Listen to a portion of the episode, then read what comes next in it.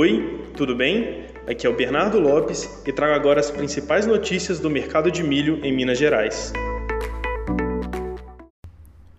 O mercado de milho em Minas Gerais segue pouco movimentado.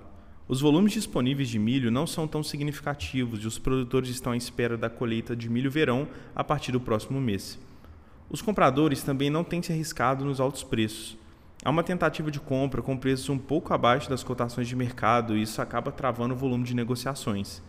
Há também uma movimentação das empresas compradoras buscando milho a termo para o segundo semestre, mas muitos produtores seguem preferindo acompanhar o mercado spot apenas.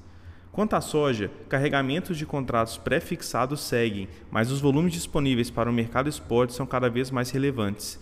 Por se tratar de uma oportunidade para garantir a margem de lucro, muitos produtores estão esperando a soja atingir a casa dos 200 reais por saca para iniciar suas negociações.